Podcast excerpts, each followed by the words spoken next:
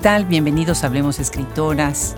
El día de hoy y ya en preparación a nuestro viaje a San Diego, California, en la cuarta parada de nuestro tour Las Cuatro Esquinas, tenemos el gusto de recibir a la escritora de Tijuana, Marlon Pebé. Ella es licenciada en Lengua y Literatura de Hispanoamérica por la Universidad Autónoma de Baja California.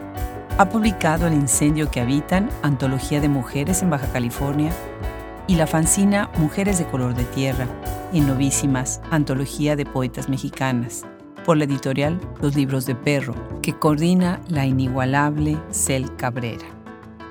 Yo soy Adriana Pacheco y me da muchísimo gusto recibirlos una vez más en este micrófono.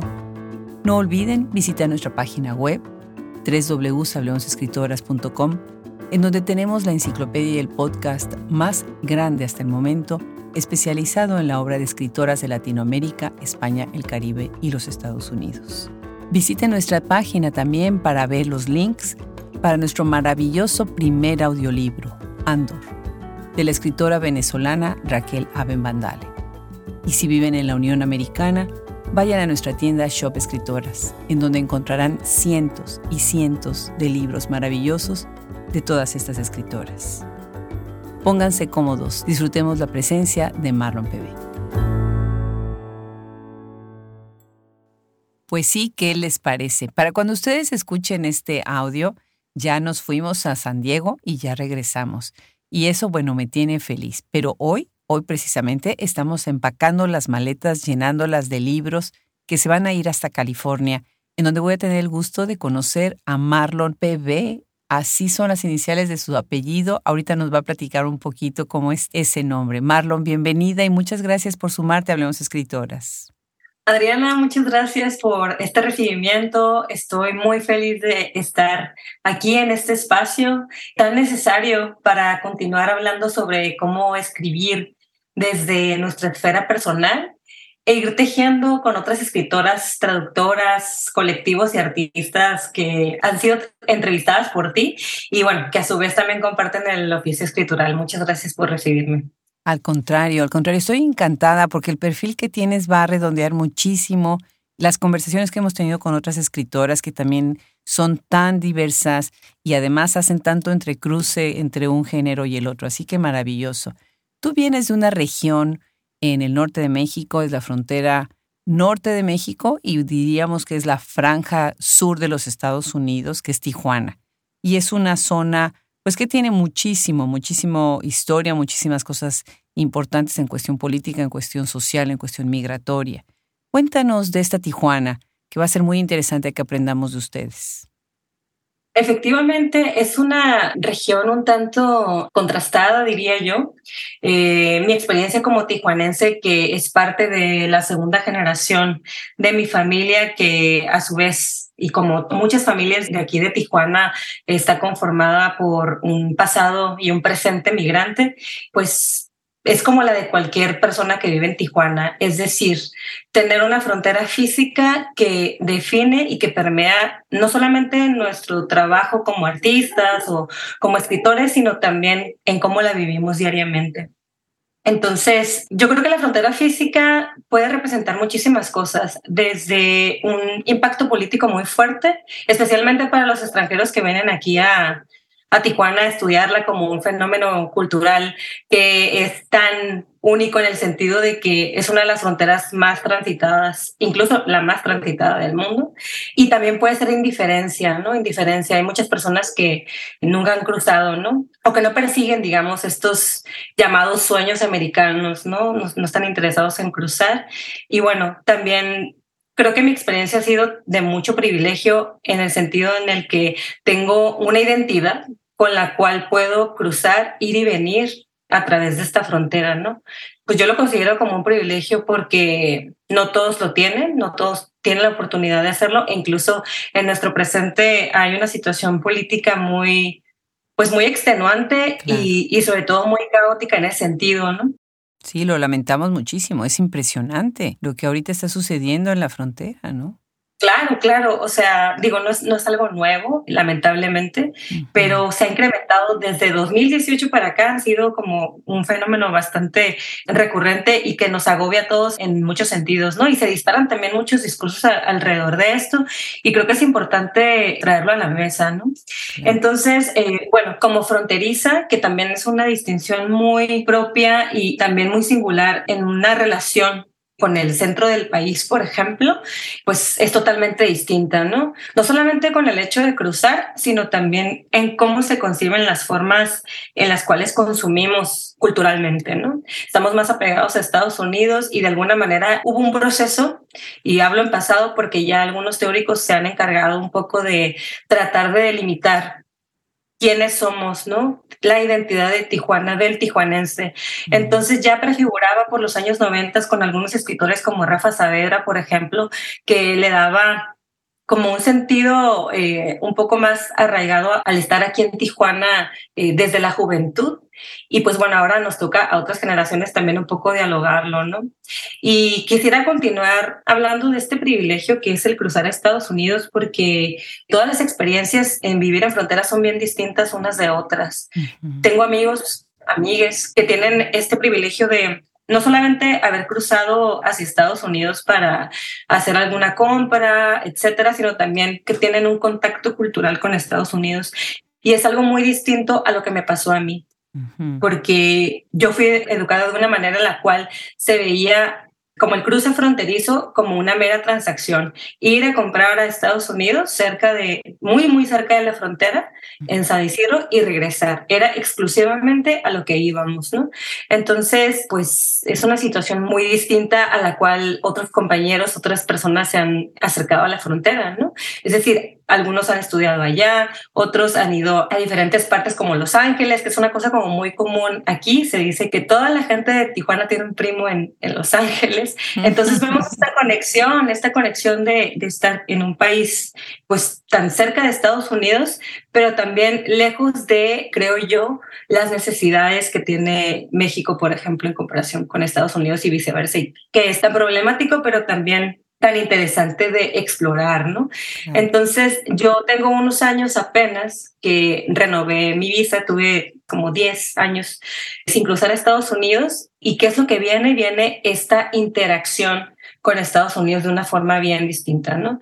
Que es comenzar a tener vínculos con artistas de allá, ¿no? Que ven la frontera también de una manera, empezar a exponer mi propia obra en galerías de, Estados Unidos, ir por primera vez a Los Ángeles, ir por primera vez a centros culturales, que era una cosa que no tenía en mi infancia, ¿no? En mi niñez. Entonces, esta aproximación ya, ya adulta, pues devienen otras reflexiones pues muy interesantes, ¿no?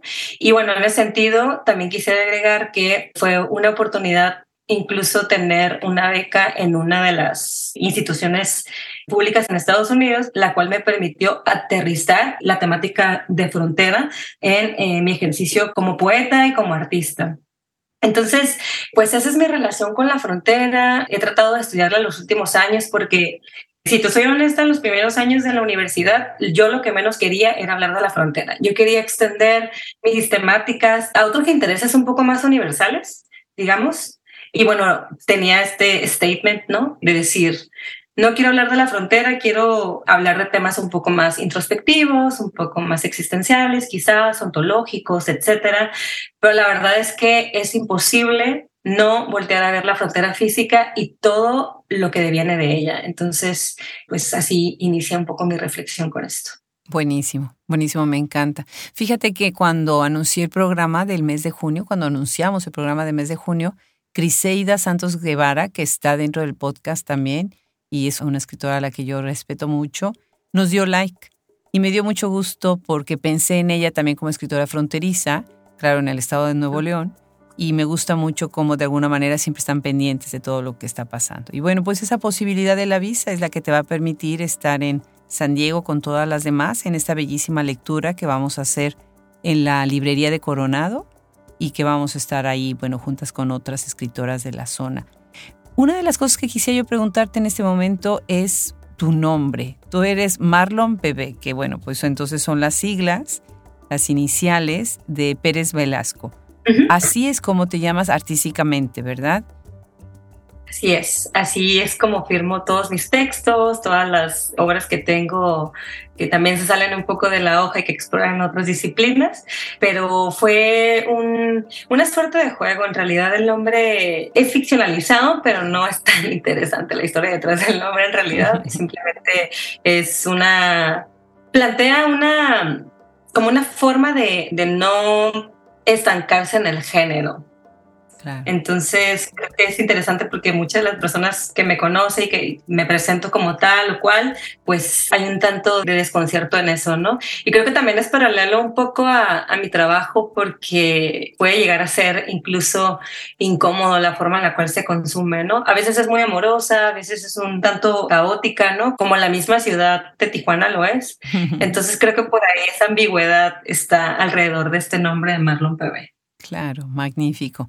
Bueno, tú tienes estudios en literatura, pero mucho de su trabajo es trabajo visual y obviamente hay muchísimas escritoras en las que pensé luego, luego, cuando estaba preparando esta entrevista, como Rocío Cerón, por ejemplo, ¿no? Mónica Nepote, bueno, hay tantas, ¿no? Carla Fessler, que han hecho esta intersección tan linda, ¿no? Y tan poderosa. ¿Cómo se entrecruzan estos dos campos en tu trabajo? Pues quiero decir antes de entrar un poco en esta pregunta que admiro muchísimo a esas escritoras que acabas de mencionar y me mm. gustaría también agregar el nombre de Verónica Gerber, que sé que también estuvo en tu programa y que ha influenciado indiscutiblemente mi trabajo. Por ella tuve como esta inquietud de pasar mi poesía eh, escrita a algo más visual y yo no sabía que existía y con lo cual me he sentido plena en este ejercicio.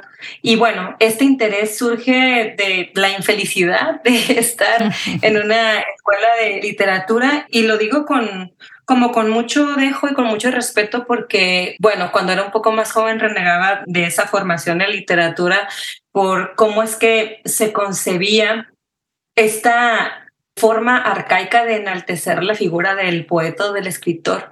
Entonces, para mí fue una fue un proceso muy muy caótico en el sentido de que renegué de la, de la disciplina como tal. Y entonces la literatura y la poesía, ya lo entendí mucho después, no tenían que ver con estas apropiaciones que los escritores hacían de ella, ¿no? O esta caricatura, ¿no? De alguna manera que hablaba del poeta con mayúsculas, entonces nunca encontré mi lugar como tal. Y la escuela, en su programa, no, no ofrecía alternativas que fueran un poco más creativas en términos visuales para eso. Yo no sabía que era un caligrama, por ejemplo, hasta que lo encontré muchísimo después. Y entonces eh, me di cuenta que ciertas vanguardias de la primera mitad del siglo XX exploraban todas, toda esta parte tan interesante que eran los sonidos, todo lo visual, ¿no?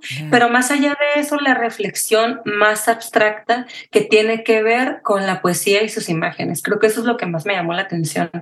Entonces empecé a seguir a muchos de los artistas que ahora eh, pues son parte también de estos motivos por los cuales estoy explorando en este momento mi trabajo pero también tuve cercanía y mucha, como un acercamiento a artistas de aquí de la frontera que están haciendo cosas políticas, ¿no? Que tienen esta valentía de hablar de ciertos temas políticos que también, también me apasionan, ¿no? Y sé que en la literatura los hay, sin embargo, hay un interés muy particular en mí por crear imágenes y, una narrativa que vaya acompañada de sonidos y que explore un poco más eso, porque también una de mis inquietudes es la música y es un tema, es una disciplina que yo no he podido concretar por X número de motivos, y entonces encuentro que en esta exploración puedo hacer muchas cosas, desde hacer experimentación sonora a partir de un texto hasta cantar en, en, algunas piezas, ¿no? Y bueno, todo esto con un centro que es la poesía. Qué maravilla, preciosísima tu respuesta, qué linda. Y una de estas ideas de poner sobre la mesa temas políticos a través de la poesía, pues es tu idea de futuro, ¿no? El futuro perdido. Tienes una instalación ahí muy interesante, una pieza visual y sonora muy interesante, que concreta mucho lo que acabas de decir, ¿no? Y cómo esta explotación de los sujetos bajo el sistema capitalista, como lo dices en la descripción, pues sucede, ¿no? Muy interesante. Cuéntanos brevemente esta idea que tienes acerca de decir futuro o mejor decir no futuro? Sí, toda esta idea del no futuro, eh, ojalá se me hubiera ocurrido a mí, pero no soy tan, tan prolífica en ese sentido, fue pues una inquietud que tuve durante el encierro, durante la pandemia, que a todos nos obligó a ponerle pausa a nuestra vida cotidiana y nos hizo reflexionar, pensar, estresarnos, sentir ansiedad, tener poco contacto con humanos solamente a través de las computadoras, etcétera. Entonces me puse a leer específicamente a un filósofo inglés que se llamó Mark Fisher y que dedicó parte de su vida sobre los acontecimientos políticos y culturales de su alrededor, de su contexto. Entonces hablaba él de música, de shows de televisión, inmersos en el capitalismo y hacía una crítica muy puntual a todo esto con esta premisa del no futuro, o más bien con la lenta cancelación del futuro, que retoma a su vez de otro teórico que se llamó que se llama este, Bifo Berardi. Y bueno, con esto quiero decir que el no futuro específicamente en este contexto, es una tensión dialéctica entre el pasado y el futuro de, ciertas generaciones. Es decir, eh, pensar que una generación que es un poco más grande piensa que todo pasado fue mejor, ¿no? Y entonces no se pone a voltear a ver todas las condiciones en las cuales se están gestando las nuevas generaciones. Y entonces estas nuevas generaciones tienen síntomas de todo lo que está pasando con el capitalismo, ¿no? Por ejemplo, yo pensaba que una de las cosas más crueles con las cuales te castiga el capitalismo es con el tiempo. Entonces, parte de esa reflexión pues lo veo en, mi vida diaria en Tijuana. E incluso podríamos hacer un paralelismo con estos acontecimientos que suceden en frontera con la Ciudad de México y seguramente con otras partes del mundo, ¿no? Vemos a estos seres, a estas personas cansadas de estar transbordando, ¿no? De un medio de transporte a otro, largas filas para accesar a diferentes espacios públicos también, el trasladarse, ese tiempo que no se está remunerando con nada, ¿no? Más que con el cansancio y con otras formas de tratar de recuperarlo, ¿no? Y entonces es lo que menos tenemos, ¿no? El tiempo. Entonces toda esta reflexión me viene a partir del lo futuro y el lo futuro es para mí eso, ¿no? Que no hay una alternativa, que estamos condenados a vivir en un sistema del cual no hay salida. Y bueno, el capitalismo atraviesa varios planos en mi generación que también toco en, mis poemas. Por ejemplo, no tener prestaciones, estas rentas desorbitantes por vivir en ciertas zonas de privilegio, sobrevivir al tiempo, que era lo que te mencionaba anteriormente, el castigo por la precariedad, la productividad también como una forma de, ejercer presión sobre nuestros cuerpos, los cuerpos enfermos que son productos del capitalismo, todas estas ansiedades, todo esto que estamos también dialogando un poco en redes sociales, pero que también las redes sociales lo producen y es un tanto paradójico.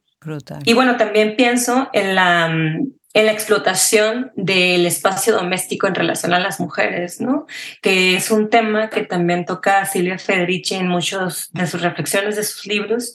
Y también pienso en el capitalismo y en la religión en conjunto para desplazar a estas mujeres que comparten ciertos saberes en determinada época de la vida, ¿no? Entonces, toda esta reflexión del no futuro y pensar que estamos condenados y todo esto eh, me hace escribir un, un libro que se llama La Casa Invisible, que todavía sigue ahí guardadito, no, no le he encontrado casa, pero que tiene que ver específicamente con cómo es que concebimos la casa, no solamente en el plano social y político, es decir, lo que deviene de ella, las rentas súper caras, las zonas, la precariedad y todo esto, sino también hacer ejercicios muy abstractos que se parecen un poco también a estas reflexiones que hacía Ulises Carrión con el chisme y, bueno, a través de un concepto, ¿no? Entonces, ¿qué es lo que deviene en la casa? ¿Cómo se puede jugar con ella en esos términos? Y bueno, a partir de ahí,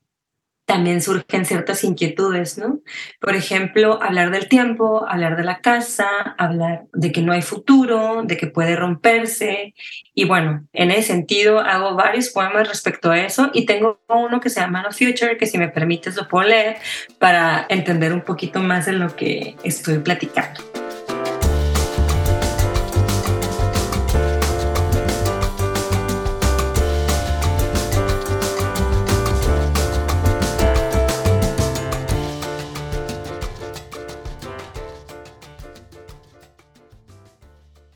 El texto se titula No Future o No Futuro.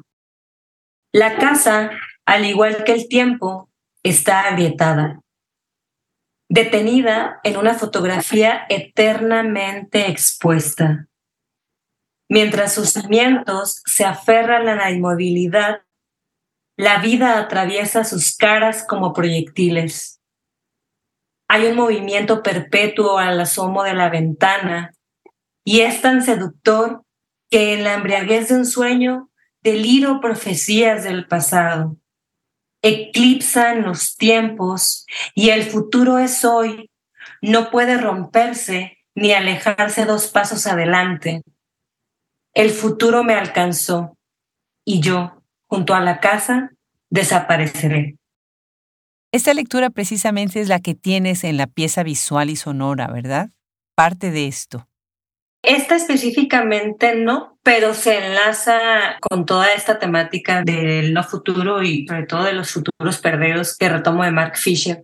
Los otros dos poemas tienen que ver, el primero, con una exploración de la figura del antihéroe en películas de ciencia ficción y que también son un paralelismo a los antihéroes de las novelas.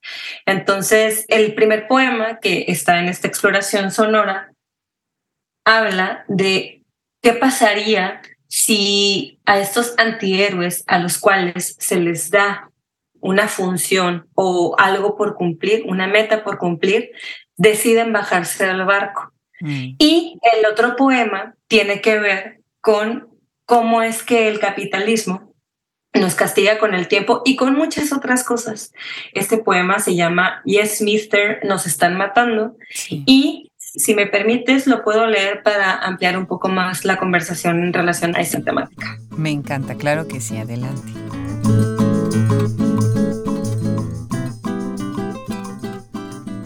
Yes, Mister, nos están matando. No creo que sepan que nos están matando en la fila del Calimax en esa espera cotidiana que meticulosamente agrega el IVA del tiempo, remarca los fracasos y las manías irreversibles en cada uña que mordemos.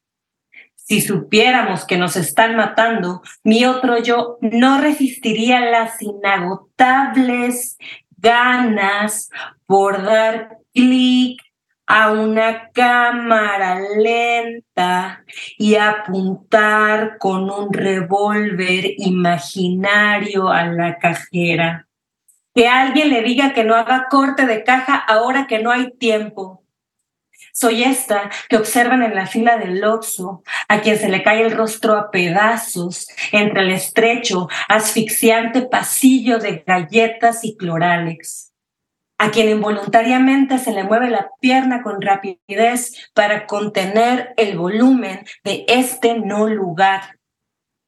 Estoy rodeada de mensajes, me circundan e intentan matarme.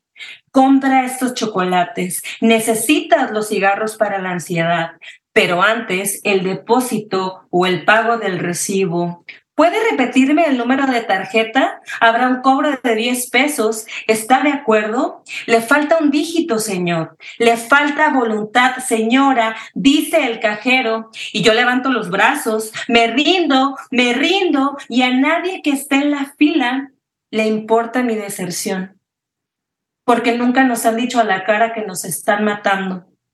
Exceso de azúcares, ruega por él. Pepto Bismol, ruega por ella Diclofenaco, ruega por nosotros. Riopan, sálvalos. Gelmicín, sálvanos. Farmacias similares, ten piedad de nosotros y del mundo entero. Soriana, ten piedad de nosotros y del mundo entero. El capitalismo siempre encontrará novedosas formas de explotar nuestras miserables vidas. ¿Qué es lo que en el fondo nos enciende? ¿Somos las causas o los efectos? No creo que sepan que nos están matando y por ahora no me lo tomo en serio, pues sé que la impulsividad es la peor de las catástrofes. Magnífico. Qué fuerte, Marlon. Qué maravillosamente fuerte. Qué visual, qué frontal, qué detallado, Qué increíble que no vea uno ciertas cosas y las estás viendo ahí de claras. Increíble, de verdad me gustó muchísimo esta imagen de, de esta persona ahí atrapada. Y obviamente lo de la letanía me parece fantástico. Pues felicidades, felicidades por eso que estás haciendo. Tienes otro proyecto muy, pero muy interesante, Mujeres de Color de la Tierra. Y ahí pensé muchísimo en lo que ha dicho Cristina Rivera Garza y Viviana Benchusha, de todo este trabajo en comunidad y la desapropiación de la escritura, que es lo que tú estás haciendo. Cuando tú dices salirte de la página, me parece que es esa extensión, ¿no? Desapropiamos la escritura, no la hacemos nada más de un modo o de uno solo, ¿no? Acá tienes en este trabajo, me imagino que un grupo, también una resonancia, una comunidad en donde están trabajando en donde se están involucrando otros artistas. Cuéntanos de Mujeres de Color de la Tierra. Claro que sí, Adriana. Muchas gracias por traerlo también a la mesa porque Mujeres del Color de la Tierra me parece un proyecto fantástico. Es un proyecto de una poeta, artista y muchas capas se le pueden agregar a su gestión que se llama Miriam García Aguirre. Y bueno, ella tiene como premisa hacer comunidad entre mujeres, ¿no? Que es una cosa que comparto también con ella. Y bueno, me invitó a, a participar en la primera fanzina, en donde reúne trabajos, poemas de muchas escritoras y artistas de la región de aquí de Tijuana y, e incluso de San Diego. Y en esa exposición, porque después fue una exposición, tuve la oportunidad de presentar por segunda ocasión mi proyecto Migrar Oro en Tierra Invisible Inmigrador en Tierra Invisible nace de este programa de educación en el cual me eligen en esta beca en San Isidro y entonces hacen una convocatoria para que artistas de la región de San Diego y de Tijuana hablen acerca de situaciones de temas relacionados con la frontera. Entonces, este fue mi primer acercamiento con temática de frontera en el que pude explorar muy detenidamente la migración. Y bueno, es una cosa que también comparto con Miriam García, directora de este proyecto de, Mujeres del Color de la Tierra, porque ella también tiene trabajos relacionados con la migración con los objetos migrados, con cómo la comida también es un aspecto importante en la región y cómo es que se va tejiendo los saberes ancestrales de la comida y dan un resultado que es esta multiculturalidad en los sabores y en los saberes también compartidos. Entonces, bueno, muy afín nuestra relación con las temáticas. Y eh, regresando un poco a Migrar Oro en Tierra Invisible, nace de una conceptualización que tiene que ver con ir a dar talleres a mujeres migrantes que están en un albergue y que es un albergue exclusivo de mujeres y de infancias. Y la pregunta es, de todo el concepto si es que existe o se puede hacer comunidad entre mujeres migrantes. Mm. Y entonces me encontré con un sinfín de cosas, ¿no? Yo en realidad no sabía qué esperar con estos planteamientos, como casi todos los proyectos empiezan así, terminan siendo otra cosa. Y bueno, este acto de escucha, de escucharlos, me pareció muy importante era el modo, el tributo que yo podía ofrecerles a estas mujeres que habían pasado por tanto, que habían pasado por las violencias más terribles en camino hacia acá, desplazadas por la violencia y la pobreza de sus países o sus lugares de origen. Entonces me encontré con mujeres no solamente de diferentes estados de México, sino también de otros países de Latinoamérica. ¿no? Entonces hicimos este ejercicio de tratar de encontrar algunos versos, de tratar de ponerle nombre como a las situaciones en las cuales ellas vivieron, de saber si la comida también era un espacio de comunidad para ellas. Y me encontré con resultados muy interesantes que no tenían nada que ver con lo que yo había pensado. Y te pondré un ejemplo. Hablamos de qué era lo que más les gustaba de estar en el albergue, por poner una cosa un poco más alejada de esta presión de querer entrar a Estados Unidos y toda esta travesía. Y bueno, la actividad que más disfrutaban era cocinar. Y entonces en el cocinar las mujeres que eran mexicanas decían, sí, pero nosotros cocinamos a una hora y no nos comemos la comida de las hondureñas porque no nos gusta y las hondureñas no se comen la comida de las haitianas y así, ¿no? Entonces me pareció muy interesante que dijeran todo eso porque por una parte disfrutaban la comida como un espacio de resiliencia entre ellas y de un acercamiento muy genuino, pero contrastado con otras culturas y con otros saberes, eran recelosas. Entonces, fue muy interesante verlo desde ese punto y también muy contrastante en mi pensamiento feminista, ¿no? De decir, pero es que la cocina es un espacio de opresión, etcétera, ¿no? Y entonces fue como, claro, o sea, tiene todo el sentido que las mujeres, estas mujeres encuentren en esta preparación de los alimentos que finalmente es una acción muy poética, ¿no? Preparas alimentos que van a entrar en el cuerpo de tus seres queridos, ¿no? Y entonces te volvió una cosa muy interesante ver estos espacios domésticos como otra cosa que no fueran mi privilegio de una persona que está afinada a esta ideología feminista, ¿no? Entonces fue una gran lección. Y bueno, entre otras cosas que surgieron, ¿no? Pero lo de la comida me parece muy importante porque también se relaciona con otra pieza que tengo que se llama Mi casa Spunk, en donde es una exploración en donde me cuestiono también mis prácticas como una mujer de 30 años en ese momento y que dice, bueno, pues tengo que lavar y tengo que cocinar, etcétera. Entonces eso me hace menos feminista. ¿Cómo lo resuelvo en mi día a día, no? ¿Cuáles son esas tareas que estoy apropiando? ¿Cuáles son las tareas que me están haciendo un obstáculo, no? Como en, mi propio quehacer y también cómo me reconcilio con las prácticas ancestrales de las mujeres de mi familia, ¿no? Y bueno, mi gran oro en Tierra Invisible se convierte en una publicación autogestiva que fueron 50 números y salieron volando, en los que incluyo una crónica de todos estos momentos en los cuales estuve trabajando con las mujeres del albergue con muchísimo respeto y también hacen seis poemas visuales que me ayudan a abstraer todo esto que te estoy contando, ¿no? Y entonces digo, bueno, ¿cómo puedo hacer que eso se traduzca a algo que todo el mundo entienda? Y, y pienso, quizás la metáfora del oro, que es esta conceptualización, digamos, de valor universal contrastada con lo invisible, ¿no? O sea, lo invisible que pueden ser las historias de estas mujeres migrantes. Y finalmente se traducen a estos seis poemas que tienen tinta dorada y tinta invisible, entre comillas, ¿no? Que es un experimento que, se logró a partir de serigrafía, ¿no? De un blanco sobre blanco. Y entonces la experiencia de ver las piezas es una cosa interesante también porque no se ve todo lo que contiene el poema, a menos que te acerques lo suficiente y hagas una especie de movimiento con tu cuerpo y puedas descifrar qué es lo que viene en cada uno de los poemas, ¿no? Y entonces para mí era muy, muy importante que sucediera eso porque tenías que hacer un esfuerzo por acercarte a la pieza y descifrarlo. Y es muy similar a lo que pasa aquí en Frontera, ¿no? Que estamos llenos de cifras, que los albergues están muy, muy llenos, ¿no? Y que ya llegó otra caravana y que ya llegaron otros grupos de migrantes, etcétera. Y somos indolentes a todo esto hasta que nos acercamos, hasta que vamos a esos espacios y vemos que son personas, que no son cifras y que están en una situación muy difícil. Qué fascinante, qué interesante el que te hayas acercado además con esas preguntas. Porque sí, definitivamente, si están en el mismo ciclo, en el mismo circuito, de tratar de cruzar, de tratar de llegar, después de tanto tiempo de desesperanza, tanto tiempo de pesar, ¿no?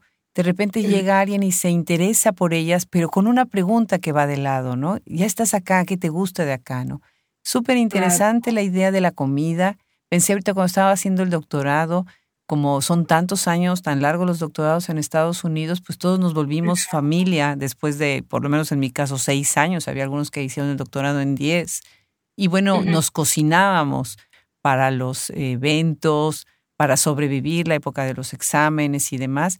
Y había mucho esa conversación acerca de si el platillo era de aquí, si era mejor, si el ajiaco se comía así o no se comía así, si la comida mexicana o la peruana era mejor o, peor o distinta o lo que fuera, ¿no? De lo más interesante. Y bueno, pues para quienes están escuchando ahorita, estamos conversando con Marlon PB y ya escuchan en su voz que además ella tiene un programa de radio. Se puede escuchar en la manera como articula, en la manera como está hilando todas sus ideas. Cuéntanos, cuéntanos de tu programa de radio y qué has logrado a partir de ese medio tan interesante. El programa de radio es muy interesante porque me acercó una parte de investigación que no sabía que quería, como casi todos los proyectos que vas pasando intuitivamente, ¿no? Como por ciertas inquietudes y de repente ya estás ahí, está el material y lo sacas y es, muy bonito. Mm. Y bueno, este programa de radio nace también en pandemia por una invitación de una plataforma slash espacio, que es muy importante aquí en Tijuana, que se llama NetNet Radio. Y NetNet siempre se ha encargado de atraer a personas que experimentan con el sonido de otras partes del mundo. Entonces, antes de pandemia, yo iba a conciertos, iba a presentaciones, un poco underground, pero pues muy fascinantes, ¿no? O sea, veías cosas que no podías ver normalmente en la televisión. Entonces, ese fue el acercamiento y la invitación inicialmente era para hacer un programa de música, pero Aide Jiménez, quien está encargada de esta plataforma, me dijo, bueno, es que nos interesa más hablar de poesía. Y dije, ¿qué puede ser interesante o afín a este tema? Pues la poesía experimental, ¿no? Entonces, hay cuatro capítulos ahí que pueden accesar en SoundCloud. El programa de radio se llama Be a Loud Poem, que se traduce algo así como Sé un poema ruidoso. Y hablo un poco acerca de las vanguardias de la primera mitad del siglo XX, hablo de discursos feministas, hablo del spoken word, de sus orígenes, y es una conversación digamos, un tanto con las piezas también, pero tiene un hilo narrativo que se enfoca en dar datos relacionados con esos temas y escuchar piezas escuchar las piezas que han conformado esos movimientos que han sido no solamente de contracultura, sino también han sido políticos. Y bueno, es totalmente libre, gratis, pueden escucharlo.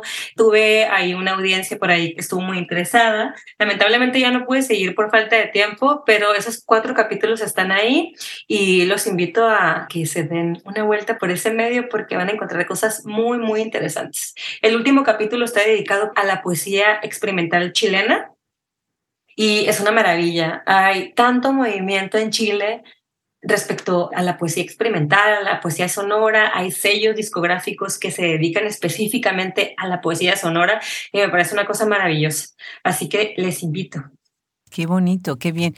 Y sí es cierto, además la experiencia del radio, yo que antes de hacer el podcast hace mucho tiempo y durante mucho tiempo me invitaban a programas de radio, es un medio interesante porque se hace una dinámica en donde estás metido en la cabina y tienen sus tiempos y su ritmo, pero a la vez estás muy flexible Así que si yo también los invito, qué bueno que hayas tenido ese espacio y bueno, pues en algún momento a lo mejor podrás regresar. Claro que sí. Y bueno, Marlon, pues qué dicha, qué dicha, qué dicha cuando entré estudiándote, leyéndote, entré a YouTube y me encontré esta mesa con Nadia López García y Cel Cabrera, dos escritoras que queremos entrañablemente en este proyecto han sido de nuestras primeras cuando estábamos apenas haciendo pininos. Y bueno, yo me acuerdo cuando Nadia López ganó el Premio Nacional de Juventud en México, que me enteré y después logramos la entrevista, la entrevistamos en Tijuana. Ella estaba en, caminando en algún parque o en alguna cosa así. Y si ustedes van al episodio y escuchan a Nadia López García, se van a dar cuenta de que está pues en un lugar público y ahí es en donde pudimos hacer la entrevista. Y bueno, Cel Cabrera, que es como un motor enorme que mueve todos los edificios y todas las maquinarias, bueno, igual que Nadia, está haciendo este bellísimo proyecto Novísimas en los libros del perro. Y ahí estás tú, me encanta que están hablando y están precisamente pues comentando y leyendo lo que hicieron en su colaboración. ¿Cómo es que te eh, mantienes tú conectada con otras escritoras del país y de otros países? ¿Y cómo llegas precisamente a este trabajo tan lindo de CEL? Ay, qué linda introducción para decir que nada es casualidad. La verdad es que es muy interesante cómo se van hilando las conexiones, ¿no? Estos hilos invisibles que nos conectan a las mujeres, ¿no? Y que tienen que ver justamente con las temáticas que nos atraviesan. A Cel la admiro muchísimo, sigo su trabajo de cerca y me parece muy admirada. Y bueno, con ella específicamente, la relación nació porque yo la leí y conectamos por ahí en redes y bueno, ella es muy afinada con su percepción de agrupar a las mujeres, ¿no? Y darles visibilidad y honrarlas, y honrarlas también a través de la poesía. Entonces, en este ejercicio de, de congregar, me sumé primero como invitada al primer festival Primavera Bonita, que hace cada año en marzo, y en donde convoca, congrega a mujeres de, todas partes del mundo, ¿no? En la virtualidad y también presencial en la Ciudad de México. Entonces de ahí nace y después lanza la convocatoria de Novísimas segunda edición y envío mi trabajo y he seleccionado también. Entonces, este año también estuve en la mesa y estuvimos compartiendo textos también. Entonces, fue eh, muy, muy bonito estar con ellas y conocer también a, otras poetas que también están en estas antologías, que son súper importantes para traer a discusión a gente, a mujeres que están haciendo literatura y poesía eh, actualmente y se abre también el diálogo a todas estas temáticas que te menciono, ¿no? que nos atraviesan, que nos conectan y parte de ellas son la violencia de género, parte de ellas son los espacios domésticos, muchísimas cosas que ahorita se me escapan, pero que tienen que ver justamente con estas formas discursivas de atravesar también la poesía. Precioso, qué bonito, me encanta que hacen esas comunidades, de verdad que sí y de alguna manera de eso sale a otra cosa y a otra cosa y ustedes van sumando a otras voces. Qué maravilla. Bueno, pues se nos está acabando el tiempo y tengo dos en uno, dos preguntas en una. y esa va a ser primero, bueno, ¿qué, ¿en qué estás trabajando ahora? Y agrega lo que quieras para cerrar esa conversación que la verdad he disfrutado muchísimo, muchísimo. Muchas gracias, Adriana. Yo también. Bueno, ahora estoy trabajando en varias cosas a la vez como siempre una quiere hacer todo, pero bueno, estoy trabajando ahora eh, a partir de una invitación de un poeta que se llama Omar Pimienta. Vamos a tener una exhibición pronto en un mes y bueno, ahí van a tener noticias de ello. Todavía no puedo dar muchos detalles de esto, pero va a tener que ver justamente con una exploración y una dinámica fronteriza. Entonces, con artistas de San Diego voy a estar también trabajando este concepto de, de las fronteridades que tanto nos atraviesa aquí en, en esta región. Y continuando con esto, también hay una pieza ahí pendiente que tiene que ver con el cruce fronterizo, específicamente con el cruce fronterizo peatonal. Entonces, también por ahí van a ver cosas visuales y bueno, espero también publicar algo porque entre piezas que se van conceptualizando y poemas que van surgiendo, invitaciones a espacios para dialogar, pues hay poco margen para planear, pero bueno, también son buenos los silencios y hay que darlos, así que también estaremos trabajando pronto en eso y espero que también lo puedan ver. Claro, claro, magnífico. Pues muchísimas gracias, Marlon, de nuevo. Y bueno, ha sido un verdadero placer. Pronto nos vemos en San Diego y ustedes, bueno, pues ya van a escucharnos después de que haya pasado esa fiesta tan linda, tan linda que se está organizando gracias al Consulado de México en San Diego, gracias a Ilana Luna, que ha sido una gran aliada, y Amanda Petersen, en espacios preciosos como la Coronado Library, como Libélula Books and Company, y bueno, además tú llevas a otras colegas poetas, así que va a ser un encuentro bellísimo ahí, ¿verdad? Sí, estoy muy emocionada, eh, la verdad, y también muy agradecida con el Consulado de México en San Diego por invitarnos. Ya estaremos conversando uno a uno por allá, compartiendo todo lo que nos atraviesa aquí en la frontera, pero también deseando compartir cosas del proceso creativo, que bueno, también es parte de nuestro ejercicio como escritoras, como poetas, como artistas. Y bueno, finalizo agradeciendo nuevamente por el espacio. Nos estaremos viendo muy, muy pronto. Muchas gracias. Al contrario, un abrazo.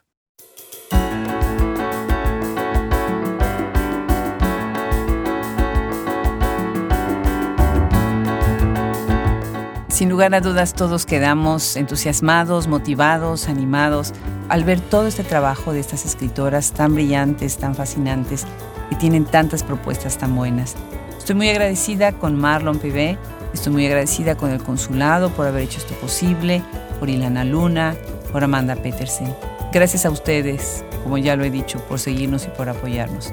Yo soy Adriana Pacheco y nos estamos viendo en el próximo episodio, como siempre cada semana, en abrimosescritoras.org. Hasta la próxima.